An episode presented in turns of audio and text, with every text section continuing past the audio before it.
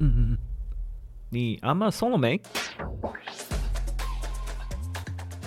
？Hello Hello Hello，我是 David。好，OK，今年的 Pride Day 已经结束了，不晓得大家的销量怎么样？那今年大家应该可以看得到，就是在各大社群上面分享，或者是你可以看到其他大麦在分享，今年的流量比起往年啊、前几年来说，其实真是增长了蛮多的。那也可以看到，就是很多人在晒成绩单啊，然后就是说，OK，过去就是那些啊把亚马逊弄得乌烟瘴气的这些中小型卖家啊，应该说不孝的中小型卖家，终于被亚马逊赶出了这个市场，然后市场开始回温了。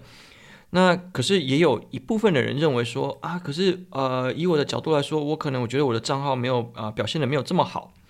那实际上 Pride Day，嗯，我。比方说，最近有问我说：“哎，Pride Day 前销量不好，Pride Day 中间销量不好，到底该怎么办？”那通常在这个时候，我都会先问一件事：你的产品适合 Pride Day 吗？啊，我们因为我们讲 Pride Day，Pride Day，其实我们就把它想象成是周年庆。那每个人问我，我都说星光三月周年庆。OK，我说你在星光三月周年庆的时候，你会去买什么？你不会去星光三月的时候，你呃，星光三月周年庆，你不会去那边买卫生纸，你不会去那边买什么？呃，一般的生活用品也不会去买一些洗漱用品，应该通常不会。你通常会去买什么？你通常会去买礼物、贵的东西、品牌的产品，然后这些东西才会是你在周年庆，因为你会看到折数比较多、折数比较大。平常你买不起，或者是你要买的时候要思考很久的时候，这些东西才会在周年庆，也就是 Pride Day 的时候，呃，比有比较好的销量。所以今天我觉得你要先看看你自己的类目是什么。然后我这边也可以举我这边的类目嘛。因为我一其中一个类目是 Office Product，它本来就是一个没有淡旺季的产品，然后在呃任何的大促期间，它也不会有拔高的销量。可是因为呃在今年的状况下，流量大概有成长了接近，应该说流量成长大概三倍到四倍，但比起像是什么美妆或者是 Baby，然后宠物，然后玩具。呃啊，三 C 电子产品之类，可能有动辄八到十倍这种流量的成长。我觉得，呃，以 Office Product 来说，它并没有办法，呃，有很高的这个增长空间。然后另外一个是 Industrial and Scientific，呃，以及 Home and Kitchen 这类型的产品。而且我们的产品又不是属于 decoration，也不是属于礼物装饰氛围，呃，需要礼呃冲动购物的产品。所以在这样的状况下来说，我们产品实际上在整个 Pride 来说是不啊、呃、非常的不啊、呃、没有竞争力的，或者是说我们产品就是没有淡旺季。那这是也是一开，只是这是一开始我们呃产品的选品策略其中之一。因为如果说有淡旺季的时候，有时候备货补库存，或者是说我们可能有会因为呃，淡季的状呃淡季发生，那我们自己现金流可能就会有问题。所以实际上来说，我们选品的时候，可能大方向呃尽量选择就是淡旺季不这么明显的一些呃用品。那可是，在我们的那个宠物这个类目啊，宠物这类目是今年我们着力很大的一个点。那我们就我就不在这集里面讲，因为我之后会再录一集说，嗯，Prime Day 我们的这个策略从头到尾只呃，我们从预先。执行到后来，我们去检讨，然后实际上我们 Pride Day 这些类目里面，我们到底表现怎么样？那今天要讲的是，其实，呃，看到在 Pride Day 的整个表现来说的话，其实又印证了一句话，就是亚马逊呢，它就是一个马太效应很严重的地方。那什么叫做马太效应？在讲马太效应之前，我们先讲，就是大家可以看到，呃，就马太效应其实就是所有的销量流量全部都集中到啊、Best Sellers 或是呃搜索第一页去。那实际上因为大家知道，就是亚马逊的平台机制是什么？平台机制就是让想办法卖出更多的产品，然后让消费者可以买到好的产品。所以在呃一些被亚马逊认定为是好的产品的时候，它比较容易上到首页，或者是说它可能在呃亚马逊在啊、这个产品上面会给很多的 badge，然后或者是说它可能会在额外的额外的一个额外的一个呃怎么讲？比方说，像是啊气候友善标签，或者是啊中小型啊商店啊，你会看到哪些东西代表这个？比方说，大家最常知道的 Best Seller Badge 嘛，就是左上角一个黄色的这个小标章，然后再是 Amazon Choice，然后你也可以看到，呃，在首页有很多 Highly Rated，然后就是呃 Most 呃啊 Most Customer Wants This Product，然后以及就是。嗯，好，你在你的产品页面里面，你会看到就是呃，可以，你可以点那个小图像，你可以点那个小图像，它就会点说，呃，keep or not keep this item，就是有没有消费者会不会通常会不会去保留这个产品嘛？也就是说，亚马逊现在在做的事情就是想办法让更好的产品再更好。那造成这样资源分配不均的状况下，你中小型的产品要起来，其实会很困难。原本在消费者的心理来说，他就已经是倾向于去买啊、呃、头部搜索头部的产品。这时候亚马逊又给他推波助澜，又想办法把呃让这些所谓好的产品，又再给他更多好的这个 identity 在它上面的时候，OK，这样整个加成效应之后，所以亚马逊的这个整体的销量是非常非常集中在头部的。那在这样的状况下，如果说，可是 有人就会问我说：“诶，David，可是实际上你们家不是做精品铺吗？而且精品铺也做到八位数。哎，哎，我刚刚是讲错了哦，我们家也有做选品铺，选品铺也有做到八位数啊。说对啊，选品铺也有做到八位数。可是这个，嗯、完全是不同的考量的一件事情。OK，这就是我们今天要讲的主题，就是马太效应跟长尾理论的这个攻防。嗯。你如果可以理解，就是精品铺、选品铺或是铺货型店铺，它就是完全刚好是两两呃两个不同的极端，就是人家说像杠铃理论一样嘛，就是非常就呃人群会被分配到就是完全极端的两个地方。精品铺这边就是会要借着马太效应，想办法去把你的产品的销售量推到最大。那也就是说，基本上精品铺里面都是理论上来说，应该都是你的 hero ASIN。再来，如果是呃铺货型店铺或者是选品铺来说的话，那他要是什么？他可能很多的时候要的是一些长尾的消费者。所以说，在铺货里面的时候。我这个东西只要能够赚钱，我不在乎它带来给我的这个利润或者是销量是非常的高还是非常低。我只要当我的这个个体的数量够的时候，我累积起来也是一个非常，嗯、啊、怎么讲，也是非常惊人的一笔一笔收入了。OK，那这时候就来说，所以要做精品铺还是要做选品铺？呃，每个人这样问我的状况的时候，其实。我我认真说，我其实回答不出这个问题。就是我们先说精品铺好了。你如果想要认真做精品铺，把产品做成一个 hero ASIN，很多人都说我要做精品铺，我要做精品铺。那实际上，呃，我们实际上去深聊，我都会告诉他，嗯，要啊，好，我们插一个插一个题进来进来聊这个，就是最近不是亚马逊就找了很多的制造商出来讲说，哎，你们很适合做跨境电商哦。那有人像今天就有我们在开那个 Line Live Talks 的时候，就有人问说：“哎，找制造商进来做亚马逊是不是好的？”其实实际上我觉得是好的，但是呃，好的部分是说，因为你在一些 Real Facility 或者是你一些啊、呃、跨境，或者是说你跨境的准备上面。就是我说跨境的准备上面哦，跨境的准备上面其实会比一般在台湾做国内电商或国内 C 端的消费者来说，你有更好的准备。因为跨境这件事情，它不只是呃可能财务的考量，它还有可能当地法规，还有你说进口的一些许可证、当地的呃产品检验以及市场的这些呃消费者喜好，你熟不熟悉？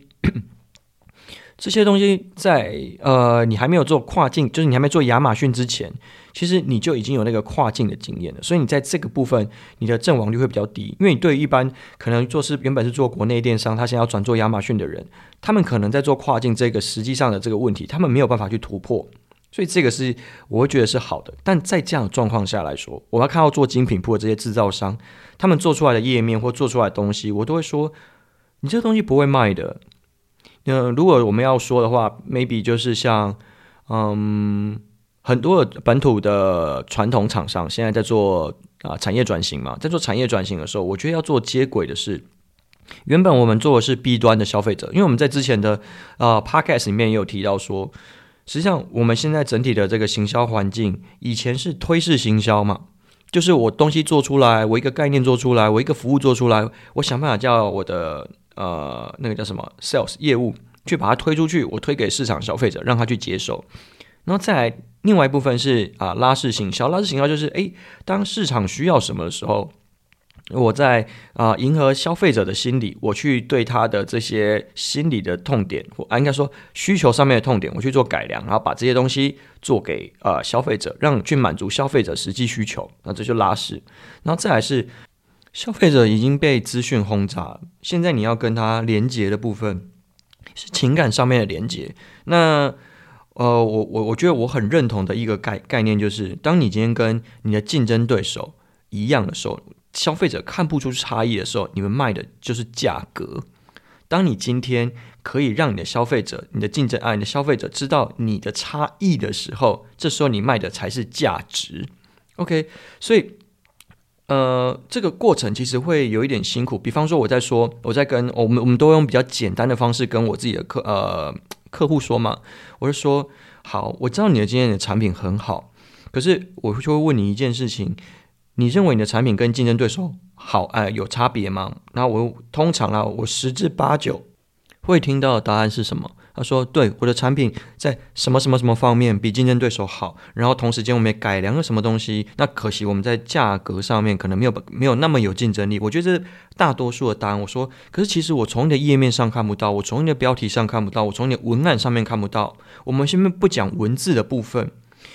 嗯。”因为以前那时候不是以前，就是呃，其实你在推产品出去的时候，将你想要推一个新的产品给你的竞争对手啊、给这个市场的时候，你首先你如果产品不一样，你一定要先让你的消费者知道你不一样，这件事情哪里不一样。你的如果产品的页面都跟你的竞争对手一样，OK，你在整个呃风格上面都跟他一样的时候，你们这边就是呃在同一个范畴里面去做竞争。好，然后在当他们了解你的不一样的时候，第二个是。理解并且认同你的这个不一样的这个价值理念。好像我这边最常遇到的状况就是，比方说是呃传统厂，它本来是制造商，它你为什么要做这个产品？哦，这个我们比方说我最近最常遇到的汽配啊、模配啊一些配件类。那我说你这是风格改装件还是专业型改装件？我说啊，他说嗯，这是关呃专业型的通用改装件。那有的是风格型的通用改装件。那我说好，专业型的这些人。他知道你不一样了之后，他要怎么样认同，怎么样喜欢？我说你在你页面有知道吗？那说哦，我要把我的规格告诉他。我说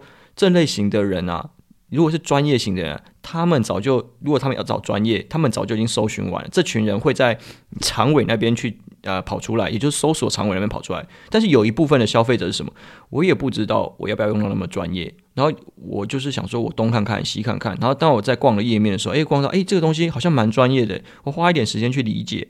你的这个整体的呃产品设计，你的页面设计有没有那个专业氛围感？如果没有的话，其实你很难说服他。好，在第二个风格型的这些改装件，呃，这些风格类型的内内容，你如果没有办法去迎合这个消费者受众，他实际上平常的生活形态，比方说为什么啊、汽车喜欢改装，机车喜欢改装，因为他想要帅。他觉得他想要引人注目，他想要独一无二。那你的产品里面有告有迎合他的这个风格吗？你有告诉他，你用了我的产品之后就会独一无二吗？OK，好，再来，这些结束了之后，你要是要怎么样让他去相信？就是比方你会有你相信的过程是什么？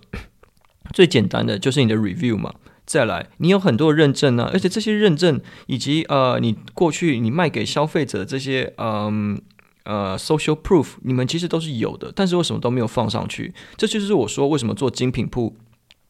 呃，说难也不难，说不难，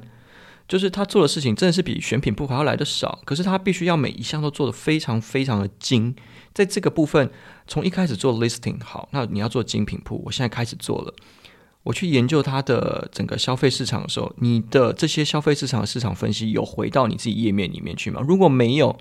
那你这个做精品铺的，这本来成功率就很低了。那如果说精品铺是这样的状况，那选品铺呢？对于选品铺来说，我们要做的事情就是，呃，我开始要把所有的事情变成规模化。我要规模化，我就要把所有动作去给流程化。我现在常常会问，就是假设你想要做，呃，当你公司卡到一定的瓶颈，然后发现可能选品这些问题都解决了，产品问题解决，销售问题解决了，我现在就问就比较简单。你有没有办法把你们现在每天的工作的流程，就是给写出来？然后说，可能有人会说，呃，可能今天发生什么事，我就干嘛干嘛干嘛。那对于选品铺来说，啊、呃，或是铺货型店铺来说，不能这样子的。我们有非常非常多的 SOP，为什么要照 SOP？就是有 SOP 做出来之后，它实际上所有的人才可以确保大家的产值至少。会在同一个水准线上，这样我们才可以确保整体公司的整个产出嘛。所以你要做的事情是很大量 SOP 的流程制度的调整。那而且要大家都非常熟悉，实际上亚马逊怎么操作。所以对选品铺来说，它比较像是一个劳力密集的产业。当然，现在呃，大家也知道，我们公司可以透过自动化以及呃，透过一些软体去调整整个实际上的，而、呃、不是调整，去缩减大家的工作量。但是这件事也是建立在我们一开始就非常熟悉的这些流程。那我们把这些流程就是让电脑去执行之后，我们只要去做后面执行的这个讨论就可以了。那实际上你要做的事情又比较少啊，没有。你要做的这些所谓的选品部来说。呃，有可能你要说一千个 skill，、两千个 skill，甚至有人破几万个 skill 都有。那当这样上去规模化上去的时候，你的这个怎么样去管控这么多 skill，就是一个很大的学问。OK，所以实际上来说，你说呃马太效应的精品铺比较好，还是长尾效应的这个选品铺比较好？我觉得以现阶段来说，如果是新卖家你踏进这个市场来说的话。实际上，你不要做选品铺，因为你没有那个实际上的操作能力，你只能做精品铺，因为你没有精，因为你精品铺第一个 skill 少，你可以花比较多时间去把这整个流程学起来。所以做完精品铺之后，我觉得它的啊、顺序会比较，你先做精品铺，再做选品铺，会比较容易成功。然后再讲回来，那所以假设我今天是一个非常熟悉的，我要做精品铺还是要做选品铺？我觉得这是非常啊、取决于你自己的。判断，因为选品铺就是我，我确保至少我东西上架上去我不会赔钱。那精品铺我就想办法要冲到头部。但我们了解一件事情，比方说我们以 Prime Day，就是我们今天是以 Prime Day 开场嘛，亚马逊终究还是是头部的产品会卖得比较好，选品铺也是。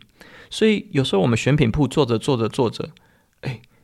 我们竟然有两个小产品就卖到 Best Seller，那。我啊、我们说那个什么，我的选品铺有一千四百多个 skill 嘛，那实际上我可能有三五个 skill 是它的小类目的 best seller，甚至到大类目里面都有前一百，这个每个月都是几十万、几十万、几十万再进来的，所以你头它还是会发生头部的状况，所以你会在你自己的 skill 里面看到这整个马太效应，尤其是在选品部里面非常非常的非常非常啊，要讲。非常的明显啊，那当然它长尾也会拉得非常的长，呃，一千多个 skill 累积起来，你去算算看八位数，其实说实在的，呃，你可以去算算看，说其实一个 SKU 一年可能不一定卖得非常的多，甚至有时候我们花很多时间是在做库存价值的管理啊，就是库存要怎么去移动啊，这些，这实际上才是我们在专注的。好，我们啊、拉回来讲，就是。为什么要做啊精品铺跟选品铺？也就是说，为什么要去做选品？然后选品这件事情的目的是为什么？其实，嗯，我认为选品的这个整个价值啊，其实就要建建立你自己的产品，还有你自己的呃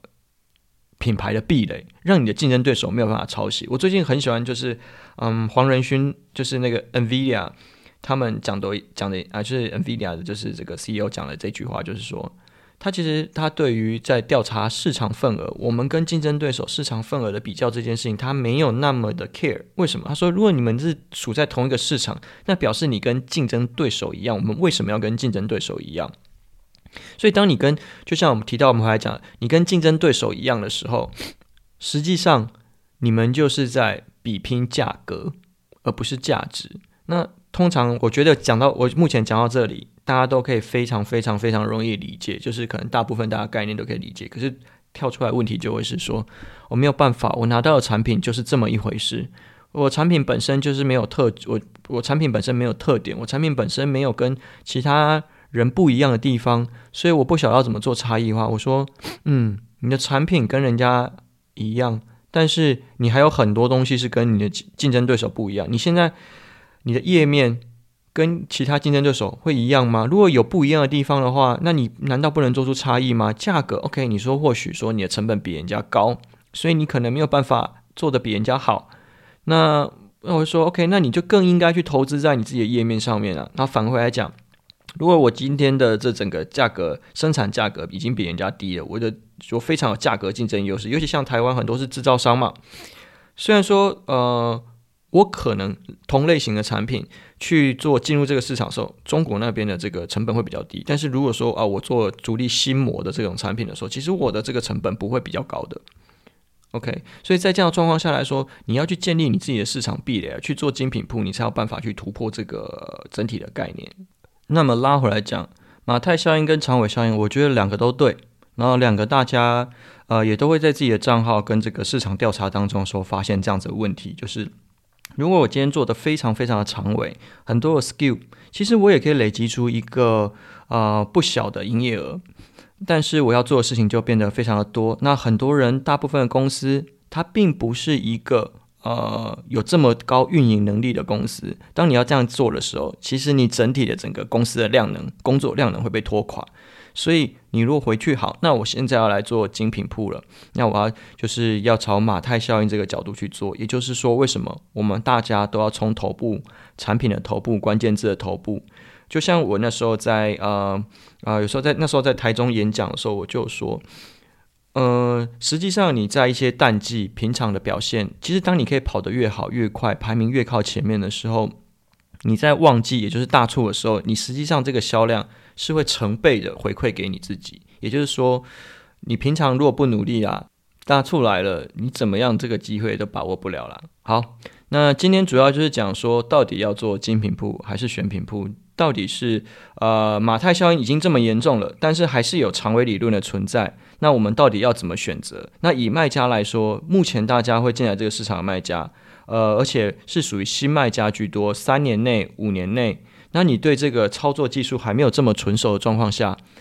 你要能做的其实就是精品铺的差别。你在价格上没有办法跟人家竞争，你就要在价值上去体现出来。你的价值对消费者来说，第一眼可以看到是什么？就是你页面给他感觉。那消费者基本上都是冲动型购物嘛，当你这个东西包装的好。呃，整体说明让我觉得舒服，让我觉得我想要看下去的这件事情，你要先思考看看，你目前的产品有没有做到这件事情，这个才是你突破马太效应的，这是第一个关卡。接下来广告什么什么往前冲，那个都是后话的事情。今天你把店铺开在呃。开在比方说捷运站周围，那表示说我现在排名靠前。可是如果你这个店铺装修得很差，门面弄得很差，你进去之后这个灯光差，然后服务也差，然后你说没有啊，我以前在可能我家那边我都这样做啊，然后这样也是卖得吓吓叫，因为你在你那个市场里面本来没有其他竞争对手。OK，你今天踏到这个市场竞争来，大家都是这样子的时候，你就要试试看消费者的这个从众效应。它一定是会让大者恒大，然后越小的，就是你小的人，就是会持续越小的，因为你只有唯有越来越大，你消费者看到这个正向的飞轮的累积，你才有办法实际上去了。OK，好，那今天就分享到这边。OK，that's all。